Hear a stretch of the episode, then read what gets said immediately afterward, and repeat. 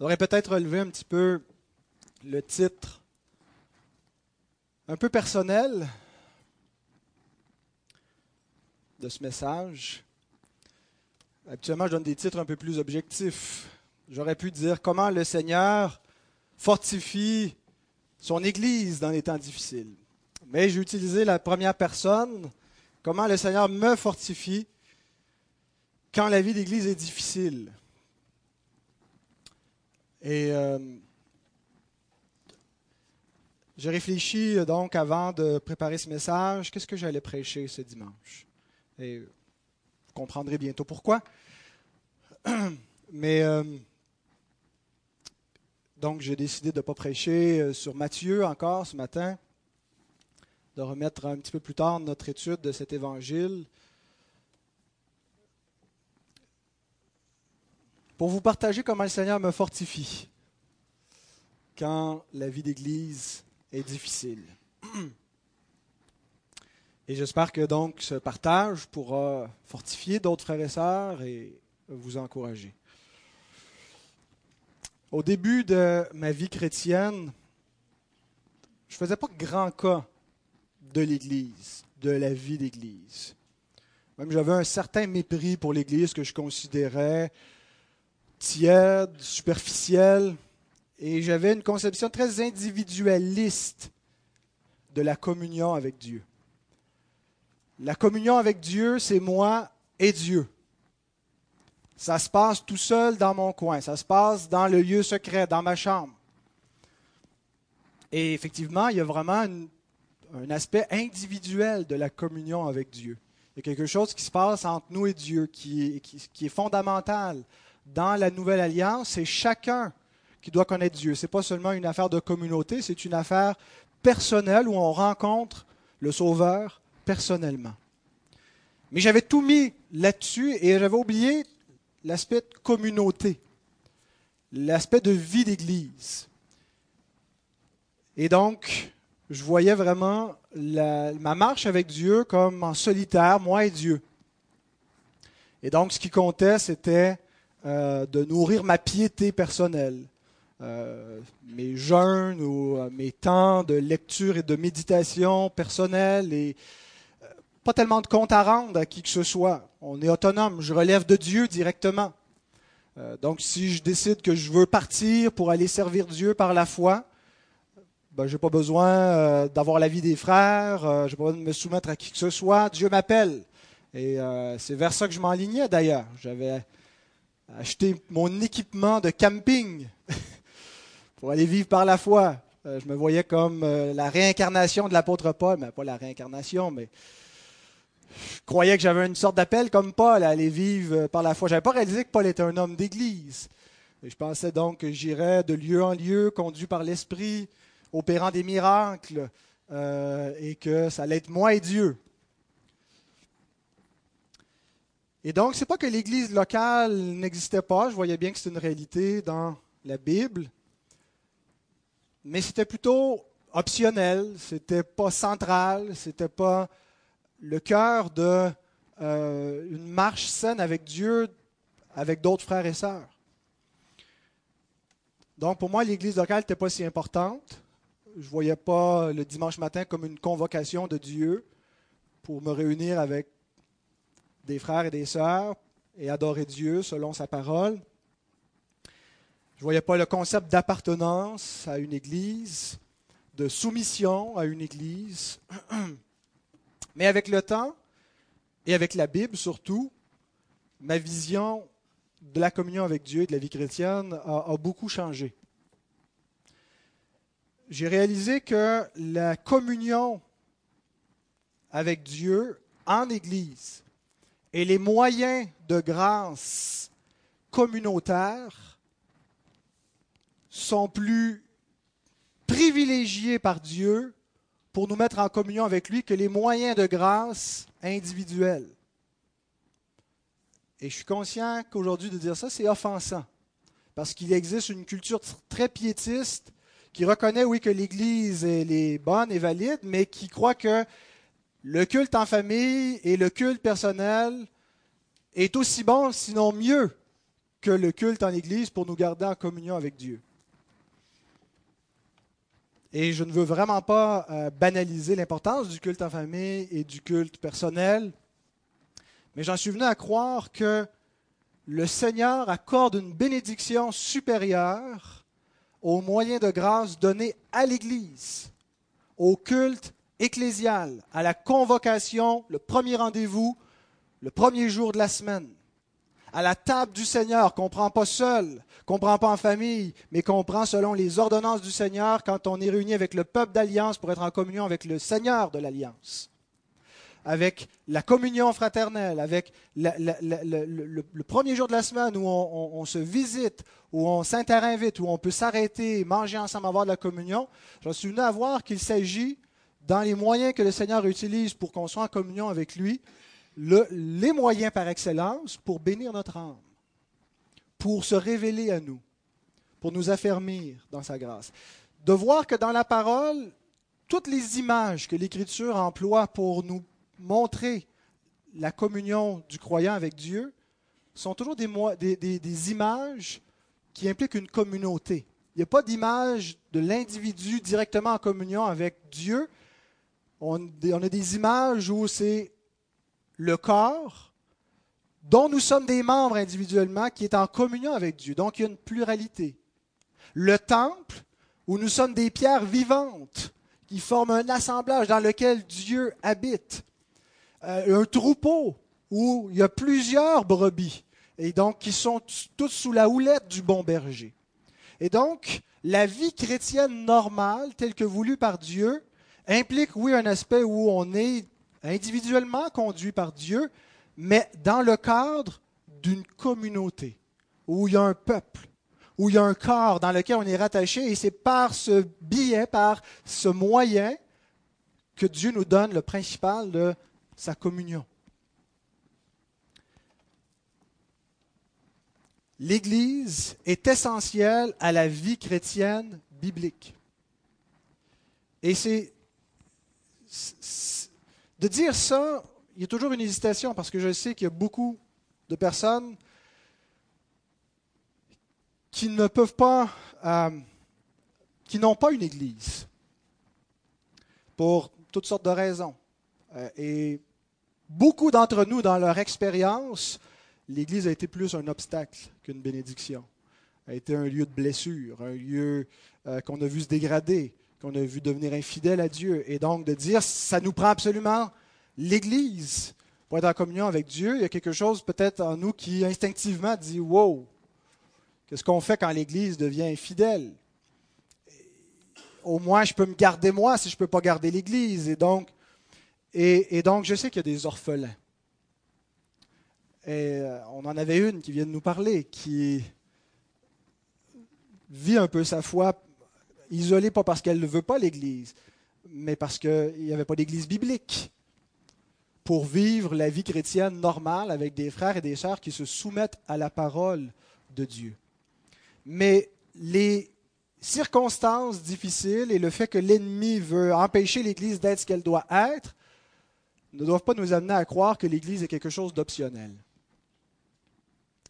L'Église doit faire partie de notre vision normale, essentielle d'une vie d'Église, d'une vie chrétienne vers laquelle on veut tendre.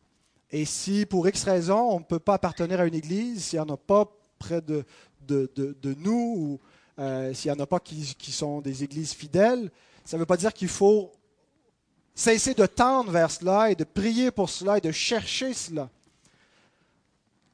Parce que l'Église, la vie de communauté, le corps auquel on appartient, c'est le lieu par excellence où Dieu a prévu notre croissance avec lui. La croissance du chrétien se fait dans ce cadre d'alliance. Là où on va connaître la sanctification. Dieu va utiliser les circonstances de nos vies va utiliser nos relations personnelles, de travail, notre famille pour nous sanctifier. Mais il utilise d'une manière particulière l'Église pour nous sanctifier. Le lieu par excellence pour servir Dieu, c'est en mettant les dons que nous avons reçus de Dieu au service de notre prochain. Et on doit exercer le bien envers tous, mais surtout envers les frères en la foi, nous dit l'apôtre. Donc, avec le temps, l'Église est devenue extrêmement précieuse à mes yeux. Elle est plus, c'était plus quelque chose d'optionnel. C'est plus juste une communauté que je méprisais parce que je les trouvais tièdes à comparer à mon zèle de jeunes nouveaux croyants. C'était plus quelque chose que je voyais comme un obstacle à mon cheminement et quelque chose qui devrait se conformer à ma vue pour qu'elle soit selon l'idéal tel que je le conçois. Mais l'Église, avec toutes ses imperfections, avec les bienfaits, les bénédictions qui en découlent, mais aussi ses faiblesses, est devenue, à mes yeux, parce que je pense qu'elle est aux yeux du Seigneur, une perle précieuse. Une dimension essentielle de ma vie comme chrétien. Et peut-être que ce n'est pas ce que vous vivez, peut-être que ce n'est pas la conception que vous avez, mais je sais que beaucoup d'entre vous, c'est aussi ce que vous partagez, que ce que je vous dis en ce moment, ça résonne une corde chez vous, que c'est comme ça que le Seigneur vous a amené à voir son Église et la considérer comme précieuse, à vous voir vous-même comme faisant partie de ce corps et ce corps comme faisant partie de votre vie, à ne pas pouvoir imaginer votre communion avec Dieu sans ce peuple.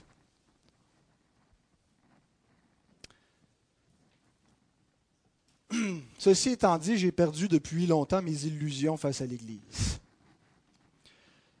Ça a l'air beau de dire l'Église est quelque chose de merveilleux comme cela, et comme si euh, le soleil brille toujours, le ciel est toujours bleu, il fait bon vivre dans l'Église, c'est le peuple d'alliance, c'est là où Dieu est présent, comme nous dit le psaume 133, qu'il est bon, qu'il est doux pour des frères d'être unis ensemble, c'est là que le Seigneur, que l'Éternel envoie la bénédiction, la vie éternelle. C'est là que se trouve l'Évangile au milieu des, frères et des sœurs.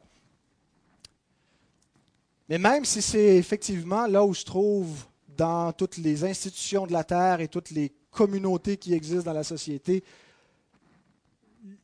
l'avant-goût du paradis, il reste encore bien des substrats, des effets de la chute, la réalité terrestre post-lapsaire, après la chute, des souffrances, des signes évidents que, pour citer encore M. Perron, qu'on est encore en régime d'incarnation, euh, que le Seigneur n'est pas revenu, que le diable divise, que le diable est toujours à l'œuvre, qu'il cherche des proies à dévorer. Et il est bon de perdre ses illusions face à l'Église, de ne pas penser quand on est nouveau croyant et qu'on ne connaît pas encore la business de l'Église, on pense, j'utilise le mot business, là, je vois euh, Étienne qui, qui, qui, qui pas sûr, je vais expliquer, c'est pas parce qu'on envisage l'Église comme une business, euh, mais simplement euh, la, culture de ce qu'est l'Église il est bon de devenir réaliste un bon moment donné. Quand on est nouveau croyant, on peut penser que les gens qui sont chrétiens sont parfaits, que dans cette église, dans une église, on n'aura que la vérité, qu'on n'aura que la sincérité, que l'amour, que la vertu, que des gens euh, qui ont une grandeur d'âme, qui sont prêts à se sacrifier, à servir, qui sont humbles, qui sont doux. Et quand on entretient un idéalisme, et que, bon, maintenant, on se rend compte que c'est pas tout à fait comme ça, puis qu'on persiste à vouloir entretenir un idéal, ben, on tombe dans une sorte de superficialité. On fait semblant que le péché n'existe pas. On ne veut pas parler de ce qui pourrait faire paraître l'Église comme inférieure à ce qu'on espérait qu'elle soit. Et donc, euh, on manque d'authenticité, de vérité, parce qu'on n'est pas capable de faire face à la réalité euh, incarnée de l'Église. Donc, ne tombons pas dans une espèce d'idéalisme triomphaliste de tout est parfait, l'Église euh, est toujours triomphante, on devrait toujours être joyeux, il n'y a pas de tristesse. Reconnaissons que l'Église, aussi biblique, aussi fidèle qu'elle peut être, est toujours soumise ici-bas à des temps difficiles, des souffrances, des divisions, euh, des querelles qui peuvent passer momentanément. Et si on est euh, au fait de cela, ça va nous aider à vivre une vie d'Église plus normale. L'Église normale, je pense que les réformateurs euh, avaient compris ce à quoi elle ressemble. Et au terme de la réforme, euh, ils avaient une expression en latin où ils, décrivaient l'Église normale en disant semper reformanda, qui veut dire que l'Église normale, elle est toujours en train de se réformer. Semper reformanda, une réforme continuelle. On se rend compte que l'Église n'est pas tout à fait juste sur le plan doctrinal et donc on cherche à revenir à la parole et, et se recentrer sur l'Écriture et avoir une meilleure théologie. Mais ce faisant, on néglige un peu l'amour fraternel, la pratique des bonnes œuvres. Et donc, on, a fini de réformer un aspect qu'il faut se remettre à travailler sur un autre aspect. Et donc, il y a des carences à ce niveau-là. Et, on met l'emphase quelque part et on oublie quelque chose d'autre. Et donc, on est constamment dans cette espèce de tension. Semper reformanda. On réforme sans cesse l'Église. On lutte parce que on traite avec des pécheurs. Ceux qui dirigent l'Église sont des pécheurs également. Et donc, on n'est pas parvenu. Et on ne peut jamais arriver s'asseoir et dire tout est parfait. L'Église n'a plus rien à craindre, on est correct, on peut se reposer et juste jouir et être heureux. On doit toujours être sur nos gardes, toujours pas dans une espèce de stress euh, macabre, mais, toujours savoir qu'il faut être prudent et que l'Église euh, doit, on doit toujours y veiller. Euh, c'est l'Église militante. Ce n'est pas encore l'Église glorifiée ou triomphante. C'est l'Église qui milite ici-bas. Et tout en sachant cela, tout en reconnaissant que telle est la vie d'Église normale, qu'elle n'est jamais parfaite, ça ne veut pas dire qu'on est automatiquement immunisé face aux tristesses, tout en ayant la plus grande dose de réalisme possible, qu'il y a beaucoup de douleur encore ici-bas et dans une vie d'Église qui veut tendre de tout son cœur vers l'obéissance à Dieu, ben, il va arriver qu'on va être surpris, qu'on va être déstabilisé, qu'on va avoir des questionnements, qu'on va avoir envie de quitter l'Église, qu'on va être blessé, on n'est pas immunisé, même en sachant d'avance que ça va être souffrant. C'est comme dans le mariage. En se mariant, notre frère Benoît s'est marié il y a deux semaines, et je les ai avertis. Vous courez des tribulations. Et même en le sachant d'avance, quand ça arrive, notre réaction, c'est pas euh, je savais que ça allait arriver, c'est normal, ça fait pas mal ça fait mal quand même. Alors, il en, va de même dans une vie d'Église. Alors, j'en arrive donc, c'était ma longue introduction pour arriver au texte. Parce qu'il y a un, texte biblique auquel je reviens chaque fois que j'éprouve du découragement dans ma vie d'Église. Chaque fois que ça ne me tente plus de continuer, ou j'aurais envie d'abandonner, ou j'aurais envie juste de mettre sur fast forward faire un bond de six mois en avant. Et c'est un texte qui ne parle pas vraiment de la vie d'Église à première vue. Je ne sais pas pourquoi ce texte m'encourage, parce que ce n'est pas un texte dans les épîtres pastorales ou les épîtres pauliniennes qui nous dit, ben, euh, écoutez, c'est souffrant parfois, mais il faut s'aimer, il faut passer par-dessus. C'est un entretien entre Jésus et l'apôtre Pierre qui se passe après la résurrection de Jésus. Jésus ressuscité, il a déjà apparu quelquefois à ses disciples, ils ont commencé à comprendre ce qu'ils n'avaient pas compris jusque-là. Et ils sont dans la région de la Galilée et ils sont à la pêche. Ils s'en vont pêcher, ils pêchent toute la nuit, ils sont revenus à leur ancienne business, le cas s'applique, de l'industrie de la pêche. Et donc toute la nuit, ils essaient de prendre du poisson, ils ne prennent rien. Et le matin, le Seigneur est sur la plage, ils ne le reconnaissent pas. Jésus est là. Et il leur demande, Avez-vous attrapé quelque chose, mes enfants? Et ils répondent, Non, nous n'avons rien pris. Et il leur dit, Jetez vos filets de l'autre côté de la barque, et il y a une, nouvelle pêche miraculeuse. Ils ont tellement de poissons dans leurs filets que les filets menacent de se rompre, et le texte nous dit qu'ils ont ramassé 153 gros poissons. Un miracle. Et là, c'est là que l'apôtre Jean réalise que c'est le Seigneur qui est là. Il dit à Pierre, c'est le Seigneur. Et donc, il saute à l'eau euh, après s'être vêtu. Il était, très peu vêtu. Et ils reviennent sur le rivage en traînant le filet et mangent en compagnie de Jésus Jésus ressuscité. Personne n'ose lui demander si c'est vraiment lui le Seigneur. Peut-être que son apparence n'était pas évidente. Euh, mais ils savaient tous que c'était lui. Et à la fin, il y a un échange entre Pierre et Jésus. On ne sait pas est-ce qu'il lui parle en présence des autres disciples, est-ce qu'ils s'en vont prendre une petite marche sur la plage. Mais cet échange, je pense, correspond à, peu de choses près ce qui s'est passé avant la mort de Jésus, où ils étaient ensemble, les disciples, mangeant en présence du Seigneur, et le Seigneur leur avait annoncé sa mort. Et Pierre avait dit, et le Seigneur avait dit, je vais être une occasion de chute pour vous tous. Et Pierre s'est opposé en disant, même si tu es une occasion de chute pour tout le monde, tu ne seras pas une occasion de chute pour moi. Et le Seigneur lui avait repris en disant, avant que le coq chante trois fois, tu vas avoir, ou avant que le coq chante, tu vas avoir renié trois fois de m'avoir, de me connaître. Et voici donc la deuxième conversation que Pierre a en particulier, parce qu'il n'y a pas reparlé de manière intime depuis ce temps-là avec Jésus. Si vous voulez vous lever, le texte est dans Jean 21.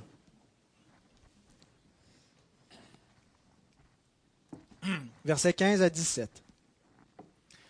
Après qu'ils eurent mangé, Jésus dit à Simon-Pierre, Simon, fils de Jonas, m'aimes-tu plus que ne m'aiment ceux-ci? Il lui répondit, Oui Seigneur, tu sais que je t'aime. Jésus lui dit, Paix mes agneaux. Il lui dit une seconde fois, Simon, fils de Jonas, m'aimes-tu Pierre lui répondit, Oui Seigneur, tu sais que je t'aime. Jésus lui dit, Paix mes brebis. Il lui dit pour la troisième fois, Simon, fils de Jonas, m'aimes-tu Pierre fut attristé de ce qu'il lui avait dit pour la troisième fois, m'aimes-tu Et il lui répondit, Seigneur, tu sais toutes choses, tu sais que je t'aime. Jésus lui dit, paie mes brebis. Père, merci pour la consolation que nous avons dans les Écritures, pour l'espérance que tu nous communiques, pour ta grâce, Seigneur, qui nous y est révélée, et nos cœurs qui s'enflamment parce que nous recevons ta parole et les bénédictions qu'elle nous donne dans la foi. Te prions de bénir ta parole, de bénir ton Église qui est réunie devant toi, et que ton nom soit glorifié. Amen. Puis vous rasseoir. Alors, je ne ferai pas une exposition de ce texte. J'ai quelques brèves remarques pourquoi ce passage m'encourage? Donc, ce n'est pas une exégèse. Je n'ai même pas ouvert le texte grec. Je pense que j'ai lu le grec, mais je n'ai pas tellement ouvert de commentaires. J'en ai quand même consulté deux, trois, mais je ne voulais pas faire une espèce d'étude, mais simplement vous parler comme votre pasteur et vous dire comment le Seigneur utilise ce texte pour me fortifier quand ma vie d'Église est difficile. Et même s'il ne s'agit pas d'un texte qui traite explicitement de la vie d'Église, il y a quelque chose entre le Seigneur, qui est le pasteur, le bon pasteur des brebis, son disciple, qui est un apôtre, qui est là pour euh, servir le Seigneur et qui le rétablit dans ses fonctions et lui demande de prendre soin des brebis, de prendre soin de l'Église. Et j'ai simplement trois remarques, trois raisons pourquoi ce texte m'encourage. Premièrement, ce texte me rappelle que c'est par grâce que nous avons notre place auprès du Seigneur et que c'est par grâce que nous le servons. Pierre s'est disqualifié. Et il faut lire, je crois, ce passage en lien avec le reniement de Pierre et la prétention de Pierre avant son reniement. Tout le monde va t'abandonner, mais pas moi. Moi, je t'aime. Moi, je vais aller jusqu'à la mort pour te servir. Et Pierre s'est disqualifié, il l'a renié avec imprécation contre lui-même en disant si vraiment je connais cet homme qui m'arrive ceci, cela, il a pris des imprécations contre lui, peut-être même des imprécations contre cet homme qui était accusé qu'on allait faire mourir pour ne pas avoir à subir le sort. Il s'est disqualifié. Il mettait sa confiance en lui, mettait sa confiance dans son courage, son amour pour le Seigneur, dans sa fidélité envers Dieu. Et donc, il s'est disqualifié. Mais l'Écriture nous enseigne que nous nous sommes tous qualifiés. La Bible ne nous enseigne pas le perfectionnisme. Elle ne nous enseigne pas deviens parfait dans ta piété et sans faille, puis tu vas réussir à tenir. Réussis à jamais manquer un matin à te lever avec moi. Réussis à être un chrétien parfait. L'Écriture nous dit Soyez donc parfait comme votre Père est céleste est parfait. Tendez vers cela. Tendez vers ce modèle de perfection. Mais elle ne nous dit pas que la bénédiction de Dieu est conditionnelle à notre perfection, à notre obéissance. Elle nous dit au contraire que nous avons tous échoué. Romains 3, 23, car tous ont péché et sont privés de la gloire de Dieu. Nous avons tous manqué la cible. Nous avons tous transgressé la loi morale de Dieu. Nous sommes tous fautifs. Et c'est une chose de le reconnaître théoriquement. J'ai aucun doute que Pierre reconnaissait qu'il était un pécheur avant de renier le Seigneur. Mais la vraie repentance, qui est l'œuvre du Saint-Esprit, consiste pas simplement à acquiescer théoriquement la doctrine du péché. Tout le monde dit ça. Il n'y a personne de parfait. On fait tous des erreurs. La vraie repentance, c'est lorsque le Saint-Esprit nous met le nez dedans, nous convainc de justice, de péché, de jugement, nous montre en quoi nous avons déshonoré Dieu, et on réalise notre péché, on en a honte. Ce n'est pas juste théorique. C'est pas juste je suis dans la catégorie des pécheurs c'est que je prouve la honte devant Dieu et je n'ose pas dire devant les autres la vraie nature de mon péché, comment je suis un criminel. Et la vraie repentance, ce n'est pas quelque chose qui est fait une fois pour toutes. On revoit son péché. On a vu notre péché, mais on le revoit parce qu'on recommet le péché. Pierre était sauvé avant de renier Christ. Il lui a dit quand tu lui as lavé les pieds, tu n'as pas besoin d'être complètement lavé, tu as juste besoin de te faire laver les pieds pour être entièrement pur. Et montrer par là que la, grâce de Dieu doit constamment être renouvelée. Parce que même si on est entièrement purifié par la foi, on est justifié, qu'on a été baptisé dans le Seigneur, qui montre qu'on est, c'est scellé, on est dans sa grâce, on salit les pieds. Et on a encore besoin qu'il nous, les lave. Et donc, on doit revoir notre péché. Quand on vient à la table du Seigneur, c'est ce qu'on fait. On, dit, Seigneur, tu as encore besoin de me laver les pieds. On éprouve encore la honte de nous-mêmes et de notre faiblesse. Et ça nous rappelle qu'on est sauvé par grâce, qu'on est maintenu par grâce, qu'on n'est jamais suffisant, qu'on ne peut jamais s'appuyer sur je vais aller jusqu'au bout pour toi. Je ne faiblirai pas. Si tous les autres t'abandonnent, moi je ne t'abandonnerai pas. C'est la grâce qui nous garde et c'est la grâce qui nous réhabilite. On ne peut pas réparer notre péché. Pierre ne peut pas revenir en arrière, dérenier le Seigneur. Il ne peut pas dire je vais faire mieux pour la suite, ça va compenser. Tout ce qu'il peut faire, c'est recevoir la grâce. Confesse ton péché, reçois la grâce de Dieu. Et cette grâce-là est efficace pour nous sanctifier, nous détourner du péché. Ce n'est pas une licence. Quand tu reçois vraiment la grâce de Dieu, tu ne dis pas, ben, good, me retomber dedans, ça me fait plaisir, je peux, y aller autant que je veux, comme un, comme porc qui se roule dans,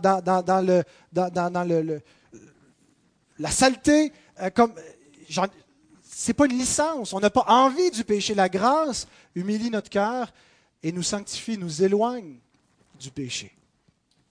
Et donc, on ne se répare pas par nos propres œuvres, mais par cette grâce. Pierre est rétabli auprès du Seigneur. Il est réhabilité. Il lui avait donné un mandat avant, avant sa mort et sa résurrection. Il avait dit, tu es Pierre, sur cette pierre, je bâtirai mon Église. Hein, c'est l'office apostolique. L'Église qui est fondée sur les apôtres et les prophètes, Christ étant la pierre angulaire. Ils sont les mandataires qui ont l'autorité de parler au nom du Seigneur. Il avait ce mandat. Et là, Pierre, il s'est disqualifié. Il est plus digne de ce mandat. Mais le Seigneur le réhabilite dans sa grâce. Et donc, c'est un encouragement de savoir que on va se planter, on va tomber, et par la grâce de Dieu, on peut être réhabilité, maintenu. Alors la première chose à se rappeler dans une vie d'Église, c'est que l'Église est imparfaite parce qu'elle est faite de pécheurs comme moi. Si on sait ce que signifie être un pécheur, même un pécheur régénéré, qui a l'Esprit de Dieu. On sait qu'il y a encore le péché rémanent. On sait qu'on lutte encore et qu'on tombe encore. Et le péché n'est pas plus beau une fois qu'on a l'Esprit de Dieu. Les chrétiens aussi commèrent. Les chrétiens aussi ont des cœurs vengeurs.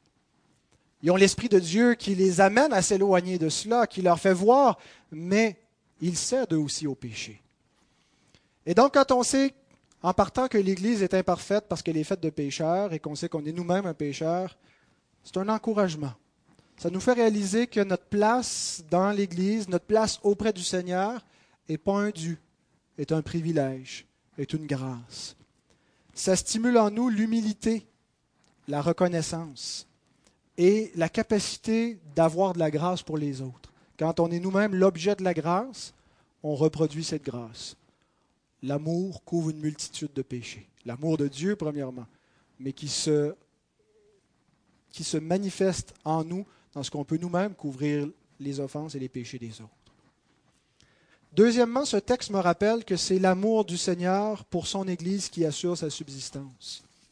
Si nous comptons sur notre fidélité, sur notre foi, sur notre, notre propre amour, sur notre sagesse, sur notre confession de foi, en pensant que c'est ça qui va nous garder, on va faire exactement comme Pierre. On met notre confiance en nous, de notre côté, dans notre résolution. Même si le texte met l'emphase sur m'aimes-tu. Il ne dit pas je t'aime. Il dit pas, je veux dire, Jésus ne dit pas ça à Pierre. Il lui pose une question, il dit Toi m'aimes-tu Même si Pierre répond pas Tu m'aimes, Seigneur, mais il dit Oui, je t'aime. Je pense qu'il faut voir qu'il y a quelque chose qui sous-tend cette question.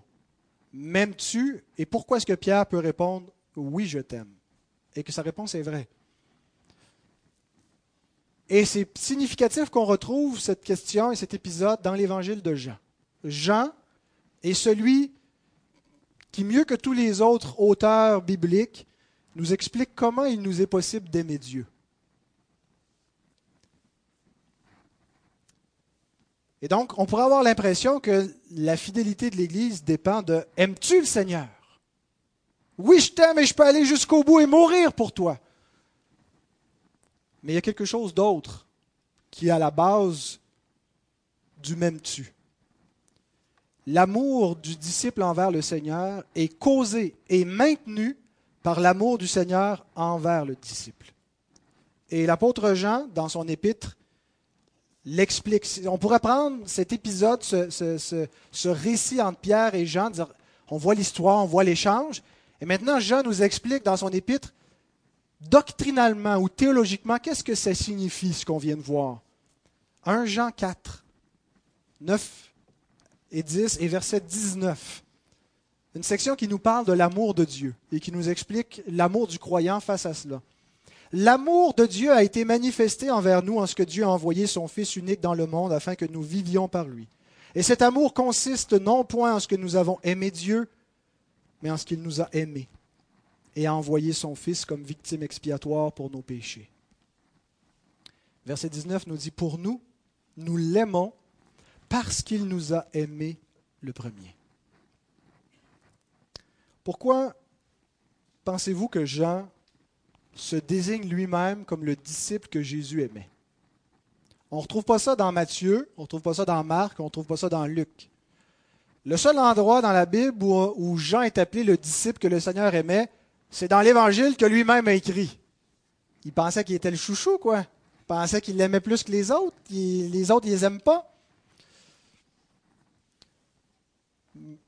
Ce que je pense, je le soumets à votre bon jugement et discernement de chrétien, mais ma compréhension, ce n'est pas que Jean pensait être le préféré du Seigneur. Mais Jean avait compris que l'amour de Dieu consiste non pas à aimer Dieu, mais à être aimé de lui, en Christ. Et il exploite cette tension entre lui et Pierre. Pierre qui représente cette espèce d'approche de confiance en la chair, de confiance en l'homme, Moi, j'aime le Seigneur. Et Jean comprend que non, ce que tu dois comprendre, c'est le Seigneur t'aime. Et tu peux seulement aimer le Seigneur en retour. Tu peux seulement l'aimer si tu as connu l'amour de Dieu et compris comment il t'a aimé en envoyant son Fils pour toi. Tu ne peux pas aimer Dieu avant cela. Et tu ne peux pas aimer tes frères avant cela. C'est là où commence l'amour véritablement. Il y a quelque chose de l'amour dans la grâce commune de Dieu, mais l'amour de Dieu, l'amour tel que l'Écriture l'explique, commence avec Dieu qui nous a aimés dans l'Évangile, en son Fils, en le sacrifiant pour nous. Et quand on expérimente cet amour, en recevant cet amour, on aime Dieu en retour et on aime les frères. On doit devenir comme Jean, se voir comme les disciples que le Seigneur aimait. Mais souvent, avant ça, on est comme Pierre. On se vante, puis on se plante. On prétend qu'on est fidèle à Dieu. Et le Seigneur utilise ça pour nous faire réaliser que ce n'est pas parce qu'on l'aime qu'on va être maintenu. Ce n'est pas parce qu'on l'aime qu'on va entrer dans son royaume, mais c'est parce qu'il nous aime. Son amour est donc premier. Et lorsque l'Église est composée de ceux que le Seigneur aime, ceux que le Seigneur aime, ce sont les élus. J'ai aimé Jacob, j'ai haï Ésaü. Ceux que Dieu a élus à être les trophées de son amour et de sa grâce. Quand l'Église est composée de ceux-là, ceux-là répondent Oui, Seigneur, tu sais que je t'aime. L'Église qui aime le Seigneur, c'est l'Église qui est composée de croyants, de gens qui sont venus à une conversion, à comprendre leur état de misère et de péché, et à comprendre que sans l'amour de Dieu et sans cette grâce, ils sont perdus, et qui sont maintenus seulement par cet amour. Autrement dit, la vraie Église continue d'aimer le Seigneur parce que le Seigneur l'aime.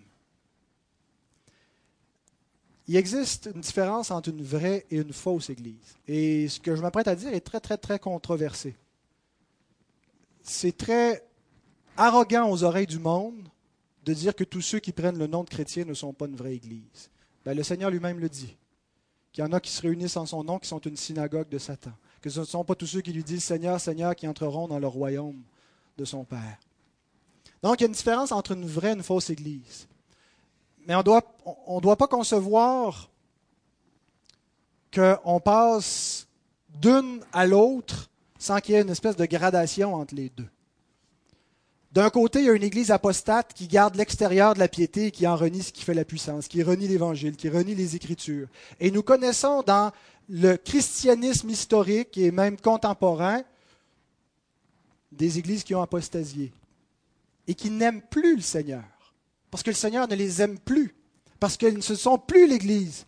Ils ont quelque chose qui ressemble à l'Église, mais qui n'est plus l'Évangile et qui n'a plus la puissance de Dieu, dans lequel l'Esprit de Dieu n'habite plus.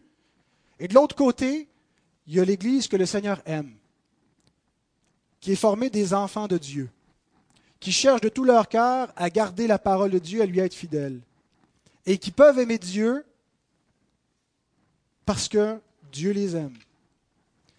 Et ça ne veut pas dire que c'est un ou l'autre. Entre les deux, il y a une espèce de gradation progressive vers l'apostasie, où on laisse entrer le mélange de la vérité et de l'erreur, où on compromet l'Évangile avec des fausses doctrines, où on devient plus soucieux du bien-être de l'homme que de la gloire de Dieu, et ainsi de suite. Donc notre souci doit être de se trouver au milieu d'une vraie Église mais même une vraie Église, même une Église qui cherche de tout son cœur à aimer le Seigneur, à lui être fidèle, à faire ce qui lui plaît, n'aime pas toujours le Seigneur. Et lui est parfois infidèle, lui désobéit, l'attriste.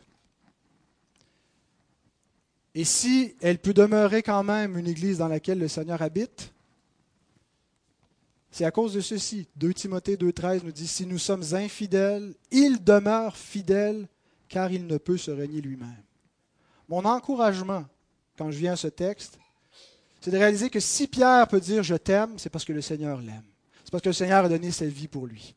C'est parce qu'il est maintenu comme un vrai disciple et il est replacé dans son office pour servir Dieu à cause de la grâce. Ce n'est pas un perfectionnisme, c'est pas, ça ne dépend pas de lui ultimement, mais de la fidélité et de la bonté de Dieu. La vraie Église est maintenue par l'amour du Seigneur. C'est ce qui assure sa subsistance. Et c'est notre encouragement de savoir que oui, nous avons des faiblesses, oui, nous péchons, oui, nous tombons, mais le Seigneur nous aime. Et parce qu'il nous aime, nous serons capables encore de lui dire la semaine prochaine que nous l'aimons. Nous pourrons nous réunir et lui exprimer notre amour parce qu'il nous maintient, qu'il nous pardonne. Et troisièmement, ce texte me rappelle que je n'ai besoin que d'une seule chose pour servir l'Église, c'est d'aimer le Seigneur. Et c'est sans doute l'aspect le plus pratique qui m'encourage dans ce, cet entretien entre Pierre et Jésus. Le premier point me rappelle que j'ai besoin de grâce. Le deuxième me rappelle que l'Église a besoin de grâce. Et le troisième me montre que cette grâce me rend capable d'aimer. Et aimer, ce n'est pas quelque chose de théorique. Et la Bible nous met bien en garde contre ça. N'aimez pas juste en parole et avec la langue, mais en action et en vérité. C'est concret. Aimer, ça fait mal. Et je laisse complètement de côté la question dans, le texte que les, commentateurs débattent encore à ce jour. Entre, il y a une variation qu'on voit dans le texte grec entre Jésus pose la question M'aimes-tu agapao? Pierre répond Oui, je t'aime, philéo, c'est pas le même verbe. Et donc certains disent euh, Pierre l'aime pas vraiment euh, comme Jésus veut qu'il l'aime. et il y aurait peut-être quelque chose à, éclaircir ici, puis, puis, puis débattre, euh, mais je veux, je veux, juste laisser ça de côté, parce que je pense que le, le, point central, c'est que si tu m'aimes, prends soin de mes brebis. Aime mon Église. Aime tes frères et tes sœurs. Nourris-les. Veille sur eux. Il y a un appel direct à Pierre, personnel pour lui, où il est nommé apôtre avec une fonction unique. Pierre confie cet appel-là aux anciens dans son épître, au premier épître, chapitre 5, versets 1 et 2, où il dit aux anciens, moi ancien comme eux, il se voit, il fait un équivalent, pas un équivalent, mais une continuité entre l'office d'apôtre et l'office d'ancien. Puis il dit aux anciens, paissez le troupeau de Dieu sur lequel le Seigneur vous a établi ancien ou évêque. Donc, l'office apostolique qui se continue avec le même verbe qui est employé, prenez soin, nourrissez le troupeau. Mais il y a une application aussi à tout enfant de Dieu. Tous ceux qui aiment le Seigneur doivent aimer les brebis, en prendre soin, chercher à les nourrir, chercher à leur bien-être, à les protéger. Jean encore nous dit 1 Jean 4, à partir du verset 20 jusqu'au chapitre suivant, verset 1. Si quelqu'un dit j'aime Dieu et qu'il haïsse son frère, c'est un menteur. Car celui qui n'aime pas son frère qu'il voit, comment peut-il aimer Dieu qu'il ne voit pas? Et nous avons de lui ce commandement que celui qui aime Dieu aime aussi son frère. Quiconque croit que Jésus est le Christ est né de Dieu, et quiconque aime celui qui l'a engendré aime aussi celui qui est né de lui. Et il continue en nous montrant qu'est-ce que ça veut dire aimer son frère? Et il dit, l'amour de Dieu consiste à garder les commandements de Dieu, à appliquer l'amour concrètement en pratiquant la loi de Dieu envers les frères et les sœurs. Et c'est si merveilleux d'être aimé par les enfants de Dieu. Avez-vous expérimenté l'amour de Dieu en étant aimé par les enfants de Dieu? D'être accueilli dans une famille, de voir l'Église qui est prête à nous faire du bien, à nous servir, à donner généreusement. Des frères et des sœurs qui ouvrent leur table, euh, qui nous accueillent chez eux, qui font pas juste dire en parole et avec la langue qu'ils nous aiment, mais qui le montrent avec le geste et l'action, dans leur attitude, dans leur, leur souci pour notre bien-être. On vit dans une société où il y a beaucoup d'individualisme, où c'est souvent chacun pour soi, de sentir qu'on n'est pas seul à porter nos fardeaux, qu'il y a des gens qui pleurent avec nous, des gens qui sont réellement soucieux de notre bien-être, qui se réjouissent avec nous quand il y a des joies dans notre vie de famille, quand il y a des victoires dans notre propre vie.